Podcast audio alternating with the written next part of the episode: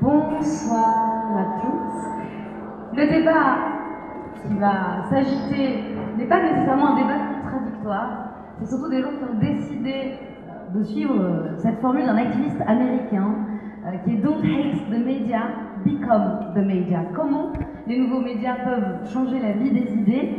Avec d'abord euh, deux personnalités, on va dire, qui ont évolué avec une casquette progressiste dans les champs des médias traditionnels avant de créer leur propre média ou d'influer par leur propre média. Bélig Navli, cofondateur de Chronique, site de débat, d'opinion, mais aussi de frottement dans, le réel. Et oui, de frottement et de, et de sciences sociales. Raphaël Glitzman, directeur de publication du nouveau magazine littéraire. Un magazine qui veut tout simplement changer le monde. Euh, tout reste à écrire. En, toute modestie. En toute modestie. Et Marco Holwett qui n'a pas trimballé sa casquette, on va dire, de progressiste dans les médias traditionnels, euh, dans les débats un peu réducteurs qu'on peut voir ici et là, qui a décidé de donner la parole à des Ouais, il faut que tu débarques là. Faut qui ne sont pas forcément il faut que je bouge, il faut que je le son. Tu reviens ici. universitaires, qui peuvent être de l'EHESS, de Reviens, reviens, reviens, reviens. des écoles d'architecture, et en proposant une thématique par numéro annuel, donc d'opium. Ah non, c'est pas toi, pardon, euh, excuse-moi. Ils vont chacun plancher, ce qui permet vraiment de découvrir qu'on n'aurait pas imaginé euh, au préalable. J'ai commencé par les deux euh, progressistes dont je parlais qui ont d'abord officié dans le champ des médias traditionnels, comment l'un et l'autre, à travers les interventions que vous pouviez faire euh, dans des débats, des débats de club qu'on connaît assez caractéristiques du, système des médias, vous aviez senti que l'espace des idées euh, se restreignait et qu'il y avait finalement voilà, une impossibilité euh, de les exprimer au long terme et, de porter les bonnes. Raphaël Gutzmann, peut-être euh, bonsoir déjà. Répondez tous à Raphaël, s'il vous plaît. Bonsoir. Bien les enfants. Ouais. Euh, non, moi je pense que le, problème, c'était un problème de zapping. C'est-à-dire qu'on est devenus tous, pas seulement les gens qui euh, travaillent dans les médias, mais les consommateurs de médias, on est devenus des, individus zappeurs. Et donc le, le problème, c'était la nécessité d'être dans le commentaire euh, d'une actualité qui défile de plus en plus vite. Euh, et, la frustration, qui est une frustration et de lecteur et de celui qui est écrit dans les médias, qui est euh, une frustration de jamais creuser un, problème, de jamais rester sur, sur une question et de jamais faire le tour d'un sujet.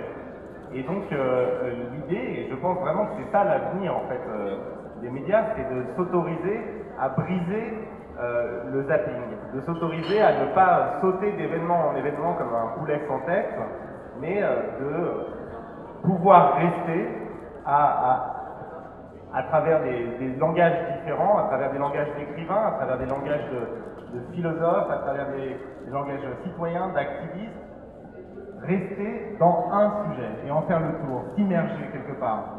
Et en un sens aussi, accepter euh, le possible reproche de ne pas parler de tout. Parce que je pense qu'un des enjeux euh, de la folie médiatique et de la perte de crédibilité des médias, c'est euh, le désir de vouloir tout dire. Or, on ne peut pas tout dire. Et on ne peut pas être spécialiste de tout. Et on ne peut pas creuser tout en même temps. Et donc, c'est en gros briser cette exigence-là d'une parole totale pour se concentrer sur ce qu'on juge être essentiel, en fait. Bélignali, vous avez justement eu à réagir euh, à cette espèce de mouvement du spécialiste au doigt mouillé, moi j'appelle ça comme ça, c'est-à-dire des gens qui avancent euh, des théories qui ne sont pas forcément chiffrées, documentées, sourcées, qui se spécialisent en tout. Vous avez avancé dans cet espace, cet espace hostile pour l'intellectuel progressiste qui essaye euh, de s'exprimer. Qu'est-ce que vous avez mis au point comme tactique d'abord avant de créer votre propre média? Bonsoir.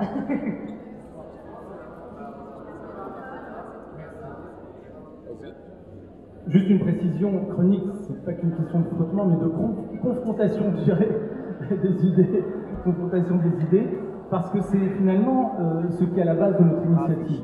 En fait, c'est une équipe de chercheurs, euh, de hauts fonctionnaires, euh, de politiques, qui à un moment donné ont, tiré le constat très, très simple, suivant lequel on était en train de perdre la bataille culturelle et que même on l'avait pratiquement perdue de facto notamment parce que euh, on avait un rapport aux médias qui était plus qu'ambivalent, il y avait une forme de défiance, une rupture avec les médias classiques. Avec les médias en général, je mets Internet de côté. Et la question qui s'est posée à nous, c'était finalement quel est, quel est le type de réaction un peu intelligente qu'on pourrait proposer? Est-ce qu'on entre dans l'arène ou est-ce qu'on reste un peu dans une posture, pas une imposture, mais une posture finalement de, l'universitaire, du chercheur qui, fait un pas de côté, qui regarde tout cela de, loin? Ou est-ce qu'on s'engage vraiment euh, pour correspondre finalement, ou essayer de renouveler à notre manière la figure de l'intellectuel engagé, sans avoir l'ambition d'être un intellectuel. On ne cherche pas d'étiquette, de label, on essaye d'abord de réagir à un état de fait qui est finalement qu'il y a une bataille idéologique et culturelle qu'on perd. Et c'est ce, pas, finalement, ce saut, on l'a réalisé collectivement. Et c'est ça qui est très intéressant. à titre individuel, on avait déjà chacun une perspective, euh, des démarches, des initiatives. Je vois Agathe qui vient de nous rejoindre avec Elsa, il y a Marie-Cécile, euh, William, Charles, etc. Vraiment des personnes d'une même génération, et le côté générationnel, je ne sais pas pourquoi, mais il a une signification, c'est des trentenaires essentiellement, qui ne voulaient pas assumer finalement le bilan, pour aller très vite, le bilan de la gauche au pouvoir, pour aller très très, très vite, on pourra peut-être y revenir. Et ce sentiment de vide, ce quinquennat, ben, on ne voulait pas se quitter sur ce sentiment de vide, on a essayé de faire une proposition qui est celle de, l'engagement. Alors, un engagement qui consiste notamment, et on l'assume, euh, ben, finalement, d'entrer dans l'arène médiatique, parce que euh, on ne peut plus accepter euh, la position qui consiste à gérer notre frustration lorsqu'on assiste à des débats où nos idées finalement ne sont pas représentées ou mal représentées. Alors, comment, comment améliorer cette, représentation? Naturellement en comptant aussi sur les autres. Il n'y a pas que chronique, loin s'en faut et heureusement. Mais on essaie de mobiliser au mieux déjà ce qu'on sait faire et ce qu'on sait tout simplement du fait de notre savoir, du fait de notre métier, du fait de notre expérience, pour, comme vous l'avez dit, jouer un petit, un petit rôle de, veille euh, à l'occasion des débats auxquels on assiste. Euh, un travail de veille qui, est très, très drôle parfois, qui consiste tout simplement à jouer un rôle de contre-pouvoir. Euh, j'avais donné un exemple, je, vais la citer, allez. J'étais face à Eugénie Bastier il n'y a pas très longtemps. Eugénie Bastier qui parlait de, catégories sociales. Qui parlait de jeunes de banlieue, de musulmans, etc. et de balancer des chiffres. Je lui ai juste posé la question, réflexe de chercheur, quelles sont les sources et qu'est-ce qu'elle entend par jeunes de banlieue, etc. Silence. Et le silence à la télé, ça fait très très mal. Naturellement, euh, la séquence a tourné en boucle et c'est anecdotique, c'est un côté ridicule, mais malheureusement, je dirais presque, c'est aussi l'une des raisons d'être de Chronique, c'est s'engager pour faire face et poser des questions qui sont simples, mais qui malheureusement ne sont plus posées par certains journalistes. Donc là, on a eu le manuel de survie de l'intellectuel progressiste dans les médias traditionnels avant de parler de la création de chroniques. Euh, Marc Golvet, c'est pas du tout un constat euh, de, l'évolution des idées que vous avez apportées, parce que finalement le point commun entre le magazine littéraire et chronique, c'est des camps progressistes, pas monolithiques, mais qui essayent de s'exprimer dans le débat avec une qualité et une longueur d'idées. Euh, le projet d'Opium, c'est plutôt des étudiants à qui on donne la parole pour être notés essentiellement, ou dans des publications de recherche de doctorants, et qui prennent la parole spontanément sur des sujets qui ne sont pas leur spécialité. D'ailleurs, comment ça marche Je crois qu'on m'entend comme ça Non, c'est bon. Euh, déjà, bonsoir, et merci de l'invitation. On est très heureux de pouvoir présenter Opium euh, en ce lieu. Je me permets aussi une petite précision à l'image de ici. Effectivement, on n'est pas venu avec notre casquette euh, progressiste, mais ça ne veut pas dire non plus qu'on est des néo-nazis. Très très loin de là, et ceux qui liront Opium, les, revues sont, à l'entrée euh, pour s'en apercevoir. Euh, pour répondre à votre question, alors effectivement, Opium à l'origine, ça a été un projet étudiant, euh, d'étudiants en philosophie qui avaient envie de faire de la philosophie en dehors des, cours et de donner la parole à leurs camarades, à eux-mêmes, en dehors de ce cadre de notation. donc à l'origine, on n'est pas entré dans la bataille progressive du nouveau média, on n'est pas entré avec cette idée-là. Seulement, a posteriori, on s'est bien rendu compte qu'on avait pris un espace de parole, et quand on prend un espace de parole, a fortiori comme une société de l'information, on prend également un espace de pouvoir. Donc en donnant la parole à des étudiants qui ne l'avaient pas, l'étudiant est, toujours un peu sous cette casquette du, du, jeune collé à son smartphone qui ne sait ni lire ni écrire. Finalement, on donne la parole à toute une catégorie de citoyens qui peut ou pas écouter et finalement on, entre aussi dans le débat public par ce biais. Est-ce qu'on entend un renouvellement du coup de la, de boîte à idées, comme vous dites, euh, c'est-à-dire euh, est-ce que le fait de proposer une thématique comme vous l'avez fait, c'est-à-dire projection, c'était le numéro précédent, il y a un numéro sur la nuit euh, qui va arriver donc, en mai prochain, c'est un nouveau numéro annuel, de prendre une thématique et finalement de libérer toute créativité autour, c'est d'être davantage une ressource d'idées que d'avoir un point de vue présupposé sur ce qu'on pourrait dire de politique sur la nuit, sans, parler de, de, de Michael Fessal, mais peut-être que du coup vous avez vu venir des choses euh, qu'on ne peut pas anticiper. C'est peut-être ça l'avantage d'Opium, finalement, par rapport à, une rédaction plus ascendante. Alors effectivement, la revue d'Opium, c'est un comité de rédaction de quatre personnes, mais qu'en fait, on n'écrit pas on lance un appel à contribution qu'on essaie de diffuser le plus largement possible, tant dans les facs de géographie que dans les écoles de cinéma, architecture. On a également eu des articles écrits par euh, un étudiant en physique quantique. Donc effectivement, c'est un spectre très très large de, disciplines. Et euh, effectivement, la force d'Opium, c'est qu'on est toujours surpris. On lance un sujet euh, avec un appel à contribution, effectivement, avec certaines pistes lancées avec mais on ne sait jamais ce qu'on va recevoir et la surprise est toujours grande et effectivement c'est un, véritable laboratoire d'idées que l'on construit au fur et à mesure des pages. Euh, chaque article donc est unique, n'est pas écrit en fonction des autres, mais au fur et à mesure, en fait, au fil des, de ces pensées uniques se, dessine une pensée commune euh, qui est euh, la force de, la revue Donc pour revenir au nouveau magazine littéraire, il y a le, le modèle aussi de la formule euh, comme chez Opium et comme on le retrouve aussi chez Chronique, par rapport à cette, longueur d'idées, cette longueur de, cette profondeur de champ. Vous, Raphaël Wiesmann, comment est-ce que vous abordez euh, les thématiques du magazine littéraire? Donc, Il y avait les idées peuvent changer le monde, il y avait le tour des utopies pour le premier qui était un peu manifeste. Et là, je vous avez donné le, le pouvoir aux femmes, c'est pareil, vous êtes surpris par rapport à la thématique, vous ne commandez pas des textes, on va dire, présupposément? Alors, déjà pour, revenir sur, ce qui a été dit, et qui est à mon avis essentiel, c'est qu'on a perdu euh, la bataille des idées, qui entraîne une défaite politique et le fait que quand la gauche est au pouvoir, ils n'ont plus rien à dire et à faire. Auparavant déjà, on avait perdu euh, le champ culturel, le champ métapolitique. Et que donc c'est très compliqué, même si euh, le personnel et chacun d'entre les dirigeants doit être incriminé, c'est très compliqué, même si on avait eu un personnel meilleur, de faire quelque chose dans un pays qui est déjà euh, conquis par des idées anti-progressistes. Et donc c'est pour ça que c'est extrêmement important euh, ce combat culturel. Euh, et, la deuxième chose, c'est qu'on a, en gros, c'est comme si la gauche avait plus rien à nous dire du monde et qu'elle avait plus de récits. Et, c'est pour ça qu'il faut réapprendre aussi à raconter les choses. Il faut réapprendre à raconter la société, il faut réapprendre à, l'analyser à la, dire conceptuellement et aussi à la raconter littérairement. Et, euh, c'est ça l'idée, nous, ce qu'on voulait faire, c'était euh, mêler différents types de langage pour raconter un même fait. Et donc là, il nous a semblé évident que depuis euh, trois mois, on vit une révolution au sens fort, c'est-à-dire un changement de paradigme d'organisation de la société.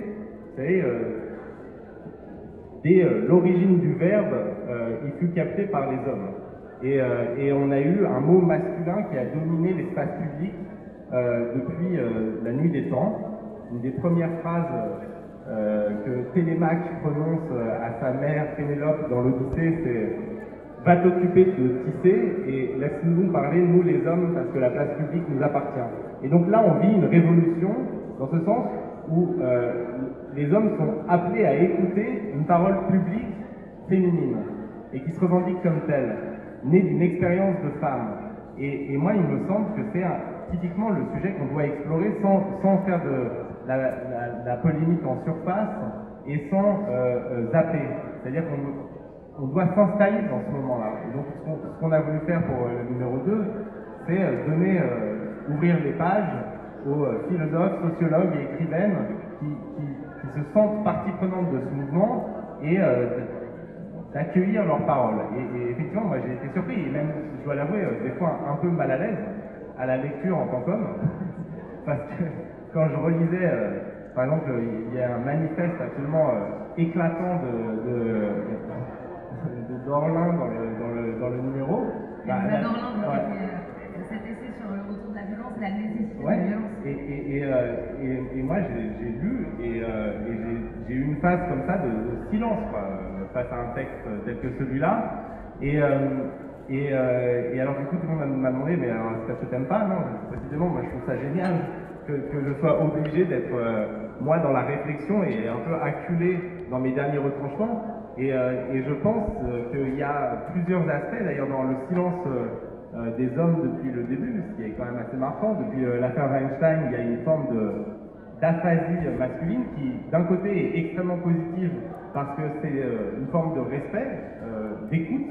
On est appelé à s'étonner et à écouter.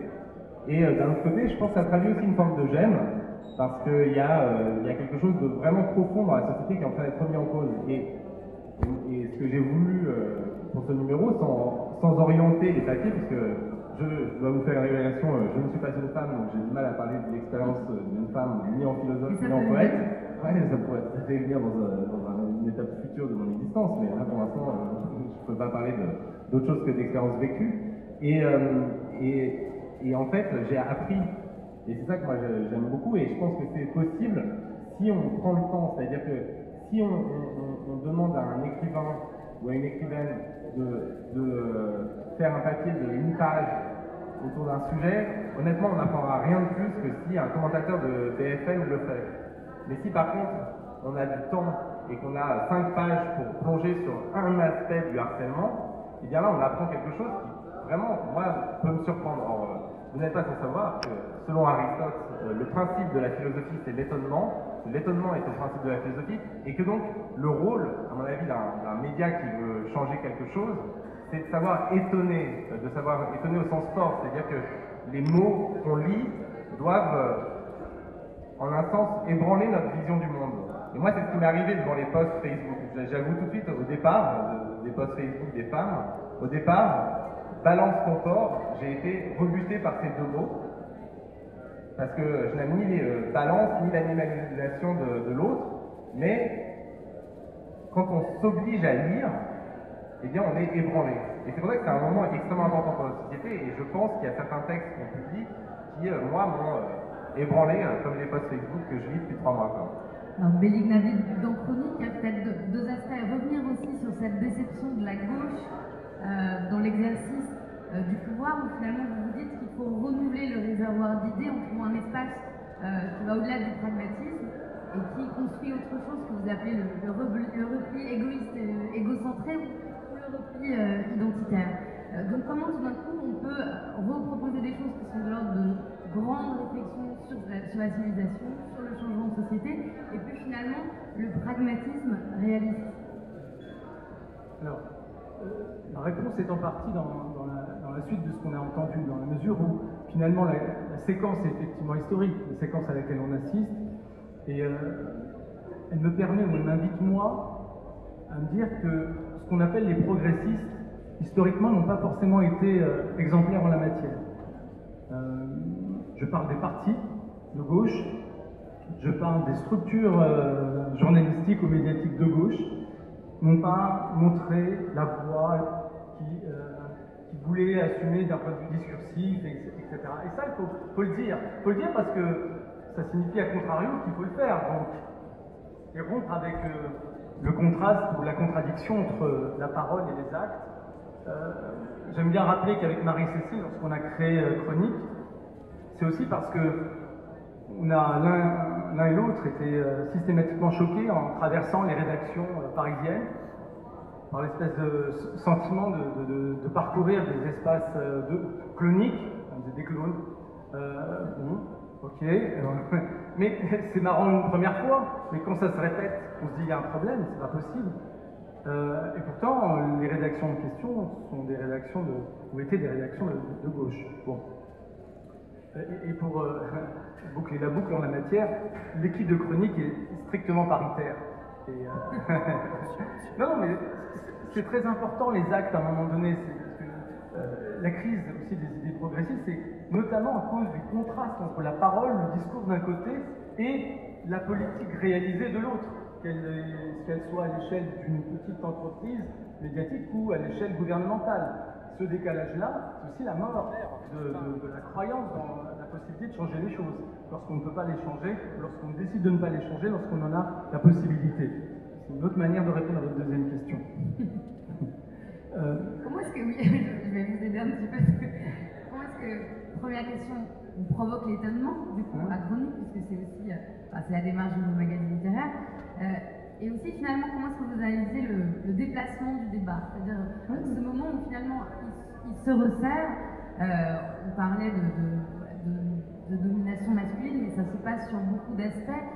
si on prend par exemple la, la, crise des réfugiés, il y a effectivement un moment on peut parler de régularisation massive, et puis soudainement ça disparaît totalement même du champ des idées possibles. Champ des possibles. Exprimables. Comment le débat en fait s'est restreint sur le champ des possibles euh, Quelle a été pour vous, voilà, quelle est votre analyse de, cette restriction des frontières du débat et de l'échiquier politique du débat Et comment vous y avez répondu sans être euh, monolithique justement, en étonnant? Bien sûr. Mais j'avais une réponse à votre deuxième question. Simplement pour dire, tout simplement pour dire que finalement, euh, l'imagination au pouvoir euh, ne consiste pas forcément à aller chercher très loin. Parfois, euh, les choses les plus, les plus proches, mais qu'on a ignorées volontairement ou involontairement, sont au moins les, les premiers signes de, cette, de, cette, réflexion, de cette redécouverte. Je pense tout simplement à la devise de la République. liberté, égalité, fraternité, ça reste un programme politique.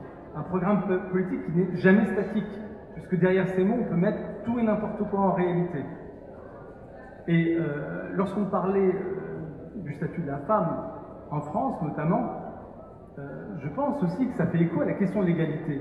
Une question qui a été dévalorisée progressivement, dévalorisée au sens littéral du terme, c'est-à-dire que ça fait presque ringard de parler d'égalité aujourd'hui. Oui, c'est l'une des conséquences.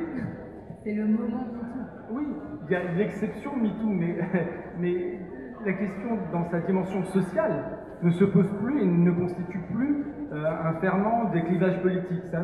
Comme si c'était une question dépassée parce que le communisme a échoué et que par conséquent la question ne se posait plus. Au contraire, elle se pose plus que jamais dans un monde, dans, un monde globalisé précisément, qui, creuse les inégalités, mais qui crée des, riches encore plus riches. Et donc il faudrait peut-être renouveler le questionnement de l'égalité. Mais encore une fois, euh, la devise républicaine, en soi, euh, encore aujourd'hui, selon moi, euh, permet de cadrer un peu le débat et finalement de développer une autre imagination. Margot qui n'est pas dans le champ avec Opium de, la définition de nouveaux possibles, au sens que ce n'est pas la structure au départ du magazine. néanmoins, est-ce que dans le numéro Nuit, qui prépare pour le mois de mai, ou dans Projection, je pense notamment à une tribune euh, qui parle du changement et qui parle d'en finir euh, avec le réalisme pragmatique en, disant on va proposer euh, une nouvelle réalité. Est-ce qu'il y a des textes qui, même sans que ce soit la commande ou l'orientation, émergent et, et ouvrent justement de, nouveaux champs possibles, de nouveaux schémas?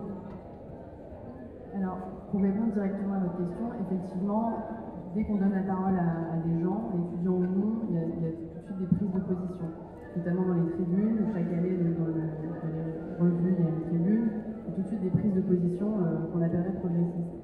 Mais il y a un point sur lequel j'aurais aimé revenir dans, vos deux interventions, c'est la question euh, du temps que vous avez évoqué à plusieurs reprises. Euh, vous, avez, vous avez introduit en disant qu'aujourd'hui on était dans une, société du zapping, qu'on ne prenait plus le temps de s'informer réellement. Et justement, c'est quelque chose aussi sur lequel on essaie de travailler, puisqu'on sort un numéro par an et que les textes en eux-mêmes sont travaillés pendant plus de 4 mois. Donc on prend réellement le temps de peser le poids des mots, de peser le poids des idées et de les construire en dialoguant avec les auteurs. C'est quelque chose d'important. Et ça fait également écho à ce que vous disiez, euh, quand vous avez, évoqué le, fait qu'on pouvait s'étonner même sur les, objets euh, qui, sont, nous sont très proches. effectivement, en fait, prendre le temps, c'est aussi être capable de se questionner sur ces objets très proches, et c'est ce que nous faisons en questionnant un seul objet à travers plusieurs champs disciplinaires. Et j'ai envie de vous répondre à votre question comment est-ce qu'on crée de, de nouvelles. Un exemple de ce qui a pu Eh bien, tout simplement en questionnant de manière différente un, objet, on questionne de manière également poétique, philosophique et littéraire. Et alors, si vous cherchez un exemple concret de comment est-ce qu'on a, par exemple, euh, effectivement, je pense à l'exemple de Nuit debout, euh, qui a été évoqué donc, euh, avec, avec Michael Tessel en introduction. Il y a un article qui a été écrit l'année dernière sur Nuit debout, mais je pense surtout à un qu'on va publier cette année, qui en fait questionne l'approche de Guy Debord de la nuit, et à partir de cette réflexion sur Guy Debord, l'auteur a évoqué Nuit debout comme exemple, et pour lui, on avait mal pensé Nuit debout, puisque, euh, on, avait mal compris l'échec de Nuit debout, puisqu'on n'avait pas vu qu'en se positionnant comme appartenant à la nuit, euh, tout de suite, Nuit debout avait fait une erreur stratégique, puisqu'il se plaçait, il se plaçait en dehors de l'espace euh, politique. dans cette nuit en opposition au jour, dans cette nuit cachée en opposition au jour visible. Donc c'est peut-être un exemple que je pourrais évoquer pour montrer comment questionner différemment un objet, s'arrêter dessus, prendre le temps permet peut-être de comprendre en fait quelque chose qui nous est proche et qu'on a du mal à comprendre en, en zappant. Raphaël Glucksmann, c'est un exemple mis debout de l'impensé euh, du débat des idées, c'est-à-dire un moment où on a plafonné sur la réflexion, on n'a pas finalement su sortir quelque chose euh, de fort dans le débat médiatique. Est-ce que c'est aussi un moteur, ces impensés euh, du débat au quotidien pour le, magazine, nouveau magazine oui, et, d'ailleurs, ce n'est pas seulement le cas de Nuit debout, c'est le, cas de tous les mouvements aujourd'hui qui innovent politiquement. C'est-à-dire que c'est des mouvements qui se fondent sur l'horizontalité, sur euh, le fait qu'il n'y a plus de structure préétablie, de prophètes préétablis, de programmes prépensés, et ce sont des surgissements que personne n'avait prévus, même si après certains prétendent qu'ils avaient prévu, mais en réalité personne ne les avait prévus, on pouvait penser la possibilité d'émergence de quelque chose, mais jamais on prévoit ces mouvements-là. C'est le cas aussi des, euh, révolutions arabes, c'est le cas de, euh, Occupy Wall Street. Ce sont des, tous ces mouvements qui inventent quelque chose, euh, eh bien, se heurtent à un problème en fait. Ensuite, c'est que cette horizontalité, on ne sait pas encore comment la traduire politiquement ou en discours commun. Et c'est l'aporie de ces mouvements qui, euh, nous parle à tous et qu'on doit réfléchir en fait, qu'on doit penser et on doit euh, essayer de comprendre pourquoi nous traversons cette crise des récits. Et, c'est ça le, cœur de tout. C'est-à-dire qu'on peut penser que c'est une discussion littéraire le récit, mais c'est pas du tout une discussion littéraire, c'est une discussion profondément politique. C'est-à-dire que tout ce qui aujourd'hui est neuf et fonctionne a du mal à se traduire ensuite en discours commun. Pourquoi? Pourquoi notre militance est toujours en situation d'aporie quand il s'agit de se traduire en plateforme commune? Pourquoi euh, notre euh, expression est toujours une expression, même dans les mouvements qui, sont en train de changer le monde Par exemple, prenons euh, le, cas de, MeToo. Quand, on, voit MeToo, ça change le monde. Mais la manière dont parlent les, gens dans MeToo, c'est résumé dans le titre, MeToo, c'est une, expression individuelle, c'est une présence individuelle dans le débat, c'est une présence basée sur une expérience personnelle ou sur un point de vue. Et, c'est extrêmement euh, novateur, mais on va aboutir peut-être à la même aporie en fin de cycle, qui est comment on construit un discours commun, comment on fait émerger de cette euh, présence multiple une présence collective. Et, c'est ça l'enjeu. Et, je pense qu'on n'a toujours pas trouvé la clé. Il n'y a toujours pas eu de solution. Il y a des tentatives. On voit comment euh, le phénomène des indignés, qui était une présence individuelle, citoyenne, de chacun décidant d'aller sur la place, a donné par exemple Podemos, qui est un mouvement collectif. Donc là, il y a une tentative d'élaboration de quelque chose qui soit collectif à partir de la révolte individuelle. Mais euh, ce n'est pas encore quelque chose qui est acquis la grande crise en fait euh, des partis euh, de gauche en général, c'est qu'ils n'incarnent plus cette, innovation, cette révolte qui se traduit dans des mouvements qui par ailleurs, eux, n'arrivent pas à se structurer. Et donc on est dans une sorte de décalage là, et c'est pour ça que je, pense, moi, sincèrement, que c'est le moment de, réapprendre à parler, c'est-à-dire de réapprendre à, penser, à parler, à forger des concepts, à inventer des mots qui peuvent parler à tous, la grande crise euh, de la gauche, c'est justement dans ce décalage entre le discours et le fait, c'est la perte de substance de chacun des concepts qui ont construit l'histoire de la gauche. Quand on prend aujourd'hui le concept de cosmopolitisme, par exemple, bah et, et, et, puis surtout, ils ne renvoient même plus aux mots. C'est-à-dire qu'en gros, ce qu'a fait le Parti Socialiste, c'est qu'ils ont pris des concepts comme cosmopolitisme, ils ont d'abord fait un discours qui ne correspondait pas avec leur politique, ensuite, ils sont passés d'un discours qui ne correspondait pas avec leur politique à des concerts, ensuite à des badges, et ensuite, à la fin, eh bien, à plus rien du tout. Et, même à l'antithèse de ce mot-là, avec, la déchéance, par exemple. Et, et cette crise du, discours, elle se ressent partout. Et moi, ce que, ce que je veux qu'on essaye de faire ensemble, c'est euh, de creuser les mots qui aujourd'hui n'ont plus de sens pour leur donner un sens contemporain. Et, et, ça, ça passe par, encore une fois, tous les langages. C'est-à-dire que et c'est pas un média qui peut le faire, donc c'est vrai que c'est très bien qu'on soit tous avec des optiques différentes et des, mots différents, mais en, réalité en, en, quête de la même chose. C'est juste de donner un sens plus pur au mot de la tribu, comme le disait Mallarmé, c'était le sens la mission qu'il assignait à la poésie, mais, mais c'est ça la quête. Et quand les mots n'ont plus de sens pour les gens, et bien ensuite arrivent euh, les porborismes et, euh, et les barbaries euh, de Zemmour. C'est-à-dire que c'est quand ces mots-là s'écroulent, ensuite on a le droit à la diarrhée verbale sur ces news. Mais comment, comment vous réagissez-vous à, la diarrhée verbale, à ces mots qui ne renvoient plus aux mots à chronique et notamment à ce travail que vous faites pour aussi euh, rendre plus poreuse la séparation entre le monde euh, universitaire des sciences sociales, donc sont des réservoirs de pensée et de nouvelles idées, et, le monde médiatique. C'est pas le même travail. C'est pour ça que l'une des voies à explorer, c'est vraiment le fait qu'en tant que citoyen, on assume plusieurs vies ou plusieurs casquettes tout simplement.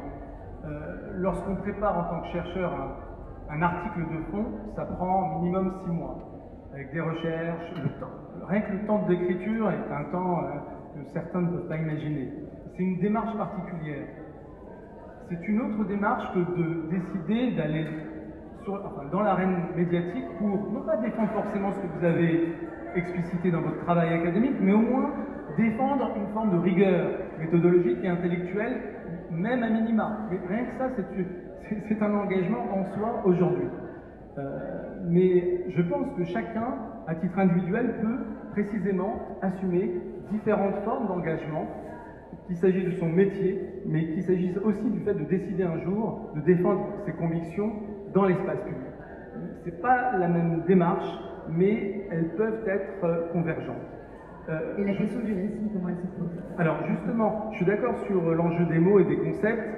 Euh, vous avez parlé de cosmopolitisme. Je pense plutôt que c'est le multiculturalisme qui a fait l'objet d'une forme d'escroquerie intellectuelle et politique, dans la mesure où on, on a joué avec ce mot, on, l'a vidé de son sens, euh, en faisant fi de, sa, vraie signification, parce que beaucoup étaient, savaient très bien d'où venait le mot et on fait, semblant de ne pas, pas, saisir sa vraie signification.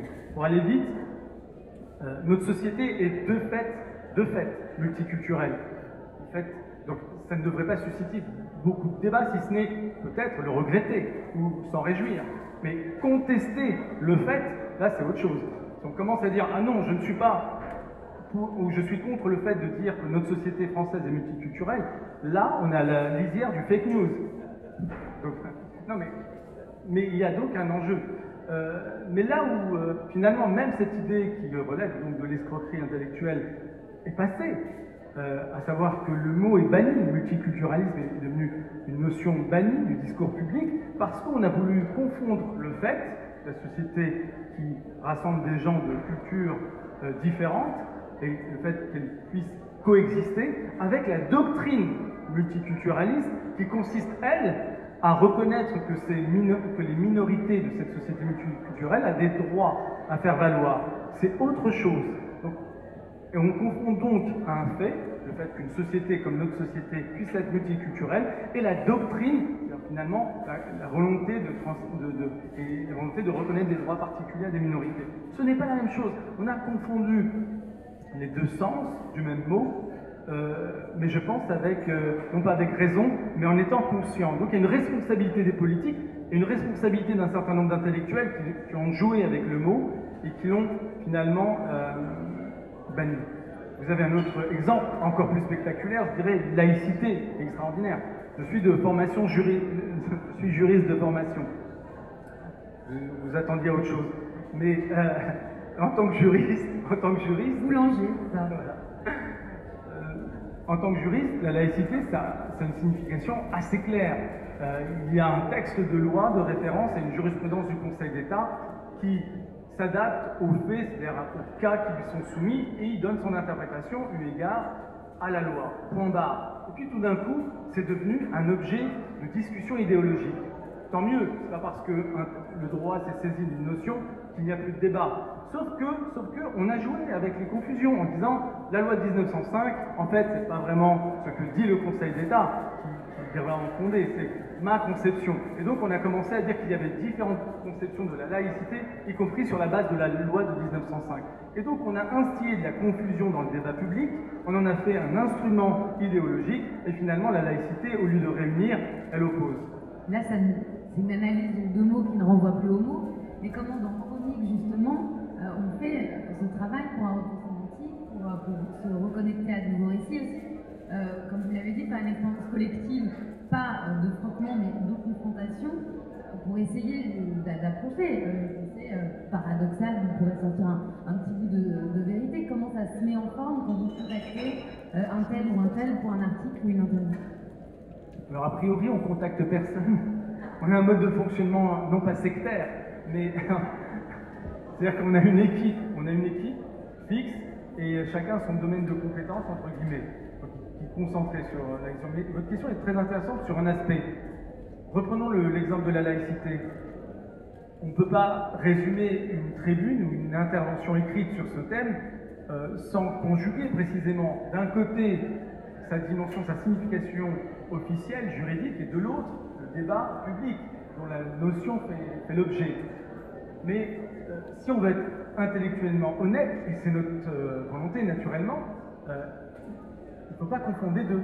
Il faut rappeler dans un premier temps, en tant que juriste, ce que signifie ce principe d'après notre état de droit, puis dans un deuxième temps, ne pas ignorer et jouer la Vierge effarouchée dès lors qu'on débat de la laïcité. Bien sûr que c'est une notion qui peut-être mérite débat, mais vous voyez, il y a, quand même une frontière, il y a, une responsabilité à assumer en tant qu'intellectuel, à reconnaître finalement les significations différentes d'un même mot, d'un même concept, tout en d'assumer une forme de complexité des choses sans ajouter de la confusion aux choses. vous ne partez pas dans d'une volonté de redonner euh, sens aux mots ou de repositionner un débat qui se serait égaré euh, dans le zapping, mais ça se traduit aussi par euh, des mises en récit très nouvelles. comment est-ce que vous travaillez tous les formats à l'intérieur d'Opium qui sont, qui sont, très variés parce que c'est justement au-delà de la tribune de l'entretien ou du texte de philosophie, il y a de la poésie, il y a aussi des collaborations d'artistes. Comment ça fonctionne? Effectivement, ce qu'on souhaite mettre en place avec, la revue, c'est de rendre compte en fait de la parole étudiante sur, sur un thème.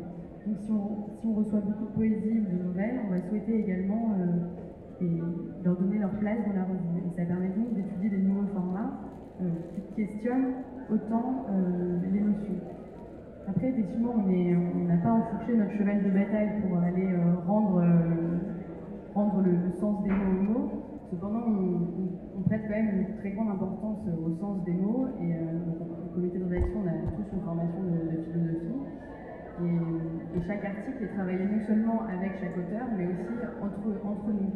Donc euh, il y a un vrai débat qui se noue autour des mots pour être bien sûr de, leur donner euh, leur vrai sens. Donc c'est quand même quelque chose qu'on prend réellement en compte.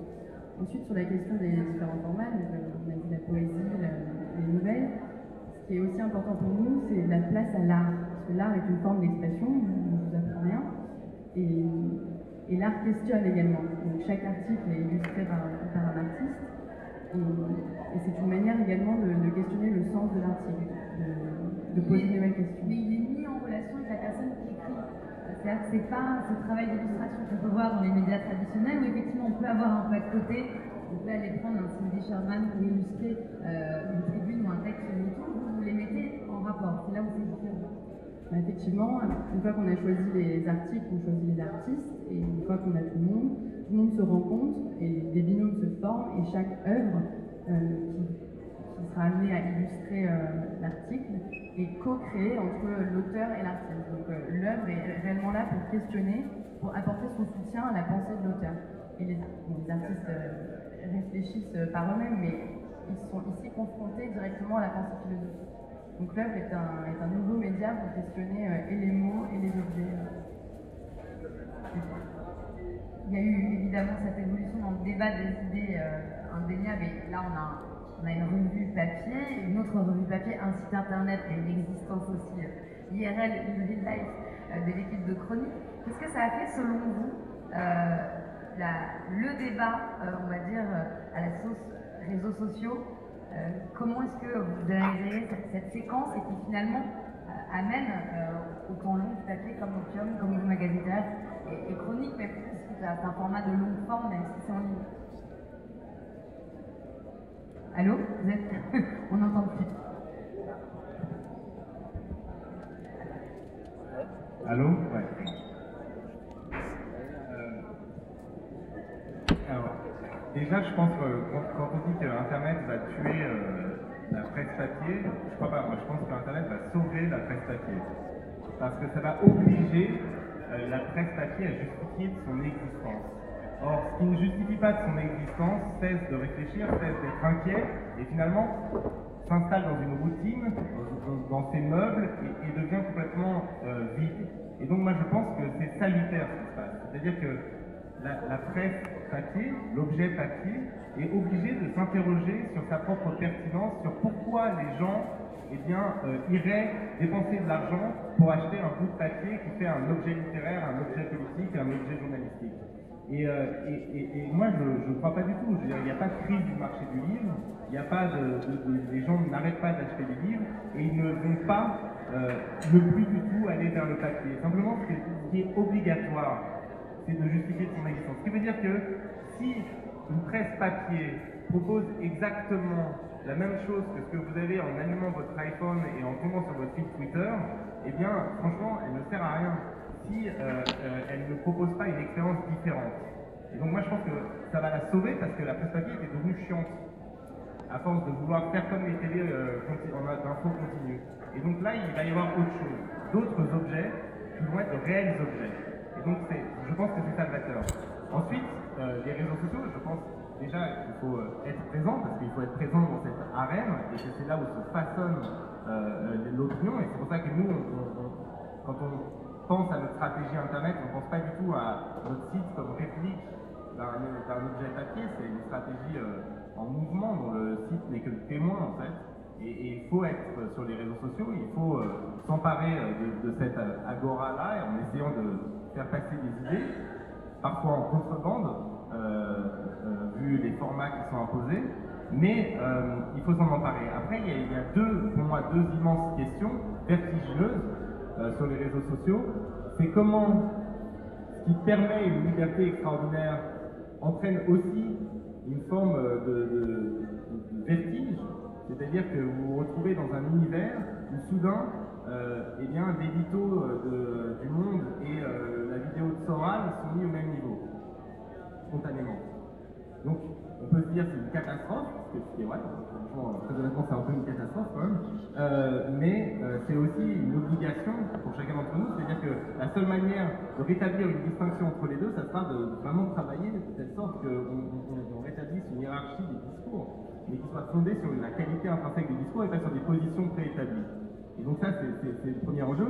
Et le deuxième enjeu, qui est là, profondément vertigineux, c'est de se dire que ce qui est devenu l'agora, c'est-à-dire l'espace public, c'est-à-dire le lieu où nous discutons, où nous façonnons nos opinions, eh bien, euh, est un, euh, espace public privé qui appartient à quelqu'un. Et alors ça, c'est quand même une question qu'il faudra euh, creuser en termes démocratiques, c'est-à-dire que on peut se réjouir de l'avancée démocratique qui représente des réseaux où chacun a la parole, mais on habite quand même chez quelqu'un qui peut ensuite avoir une influence sur la manière dont structure le débat public. Si on avait dit à un grec ancien que l'agora euh, après 25 siècles de progrès, serait un espace privé, aurait quand même doucement rigolé sur notre capacité à concevoir la démocratie.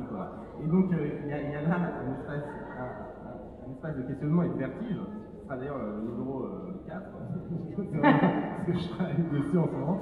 Mais, mais c'est essentiel en fait d'être présent, mais tout en sachant que le lieu dans lequel on, est et dans lequel on, agit, eh bien, pose une question. Moi, je, je des fois, euh, la nuit à 4 heures, euh, je me réveille et je me dis, oh, merde, tu es en train de poster des trucs dans un débat public en euh, pour façonner l'opinion, et en fait, tu t'habites chez Zuckerberg. Quoi. Et, tu habites ton double numérique, c'est-à-dire que tu es aussi enfermé dans une bulle d'idées, un espace privé, mais qui est aussi un reflet de notre pensée telle qu'on l'a construite à travers notre navigation. Donc il y a, un double cercle à faire. Une troisième chose à faire, c'est exactement ce qu'on fait aujourd'hui, mais il faut le faire de manière encore plus radicale, à mon avis, c'est euh, la rencontre physique, parce que une fois j'avais un débat avec une philosophe qui me dit, euh, et, je questionne justement euh, les réseaux sociaux et, le manque en fait de, distinction entre l'individu et le citoyen, c'est-à-dire que en gros, euh, ah, j'ai mangé un, un, un, euh, machin, tout chouette, et par ailleurs, euh, c'est dégueulasse euh, la manière dont c'est Et je disais, c'est quand même hyper bizarre comme, comme magma. Elle me dit, mais non, c'est la nouvelle, c'est ça la démocratie, c'est là où on rencontre les gens. Je dis, ouais, mais enfin, le problème, c'est que moi, mes amis américains, ils étaient persuadés que Trump, ils n'ont pas été votés parce qu'ils étaient persuadés que Trump n'avait aucune chance de gagner parce qu'ils disaient qu'en gros, ils n'ont jamais croisé un électeur de Trump sur Facebook. D'accord, ça prouve bien y a un problème de Peut-être on, peut terminer là-dessus. À la fois, euh, pour Opium, des ateliers qui sont organisés. Il y a une volonté au niveau magazine littéraire d'exister effectivement dans la vraie vie, d'être un lieu de débat euh, euh IRL. Et c'est pareil pour euh, Chronique Oui, juste pour, pour revenir peut-être sur le moment d'effroi dont tu nous as parlé. Ce sera le moment de conclusion, parce qu'on peut ne pas finir sur l'effroi. Non, parce que ça a l'air simple dans cette société de, spectacle d'aller, de, prendre position, de parler publiquement. Ça reste un, acte d'engagement et parfois un acte de violence. On entend des choses violentes sur des plateaux télé, on ne sait pas forcément comment réagir, avec quelle légitimité, avec quel ton, avec quel mot. Vous parlez de la vraie vie, quand on est précaire dans la vraie vie, quel est l'espace de mobilisation et d'engagement? Bien sûr, il y a, oui, on a eu cette discussion sur euh, dans, une société qui officiellement et formellement est démocratique, comme la nôtre, et libérale en plus, qui reconnaît la liberté individuelle, et finalement, lorsqu'on parle avec les gens, concrètement, lorsqu'ils vous opposent, euh, lorsqu'ils vous parlent des obstacles à l'engagement, c'est très simple, c'est leur statut social qui fait que il est difficile de s'engager. Pour un fonctionnaire aujourd'hui, son statut de fonctionnaire l'empêche de prendre position publiquement. Même pour quelqu'un qui vit dans, une société privée, dans une entreprise, ça veut dire quoi de s'engager concrètement, euh, mis à part un, acte de grève, mais euh, prendre la parole publiquement euh, à titre individuel, même co-signer une tribune aujourd'hui, c'est devenu, ça va pas de soi parce qu'il y a une prise de risque, une prise de risque sociale qu'on sous-estime et qui explique beaucoup finalement aussi sur le fait qu'on voit toujours les mêmes aussi par ailleurs. Et aussi que, pour le coup, on parle beaucoup de, la précarité ou du statut euh, des chercheurs des universitaires. Là, pour le coup, c'est un bon côté. On a, on a une liberté d'action qu'on doit, à mon avis, aujourd'hui, plus que jamais, exercer euh, de manière pleine et entière. Euh, vous créez des espaces dans la vraie vie de débat ben, On l'essaye tout à fait d'accord avec l'enjeu de la matérialisation du débat. C'est à un moment donné, c'est bien les sites internet, les réseaux sociaux, enfin, c'est bien pour aller vite. Mais en tous les cas, il faut qu'à un moment donné, on voit l'autre humainement qu'il existe. Et euh, on essaye de nouer un, partenariat avec euh, un, théâtre, Porte de Bagnolet, l'échangeur, euh, il y a une représentante ici, Myriam Marzouki, grande metteuse en scène. Et, donc voilà, tout simplement pour aller voir les gens, à un moment donné, et débattre avec eux bien beau que d'écrire des tribunes, euh, étaler sa, pseudo-culture, mais à un moment donné, il faut confronter sa parole, il faut échanger euh, bénéficier de la parole de l'autre. Voilà. Un mot de conclusion de Margot Louette sur, ce que peut faire Opium aussi dans la vraie vie, euh, en termes de débat philosophique. Je voulais revenir sur les questions du, papier, c'est un, mot de conclusion. je pense qu'en fait, le papier, c'est ce, ce, qui permet, donc, face à à la, fluidité du réseau social, en fait, d'introduire de la permanence et par la permanence d'introduire de la réflexion. Parce que le papier, on peut y revenir, on peut y réfléchir. Euh, on peut enregistrer un lien euh, sur, euh, sur, son navigateur, mais le papier, on, peut y revenir, réfléchir, nouer un dialogue autour. Donc cette permanence, ce long terme, est ce qui permet la, vraie réflexion. Ce sera le mot de conclusion parce que malheureusement, on finira sur le papier. On voulait vous parler de nouveaux médias. Donc, ce Winter Forum est bien la conclusion, le papier, et même un objet révolutionnaire du XIVe siècle, le livre. Voilà. Euh, bonne continuation. Vielen, vielen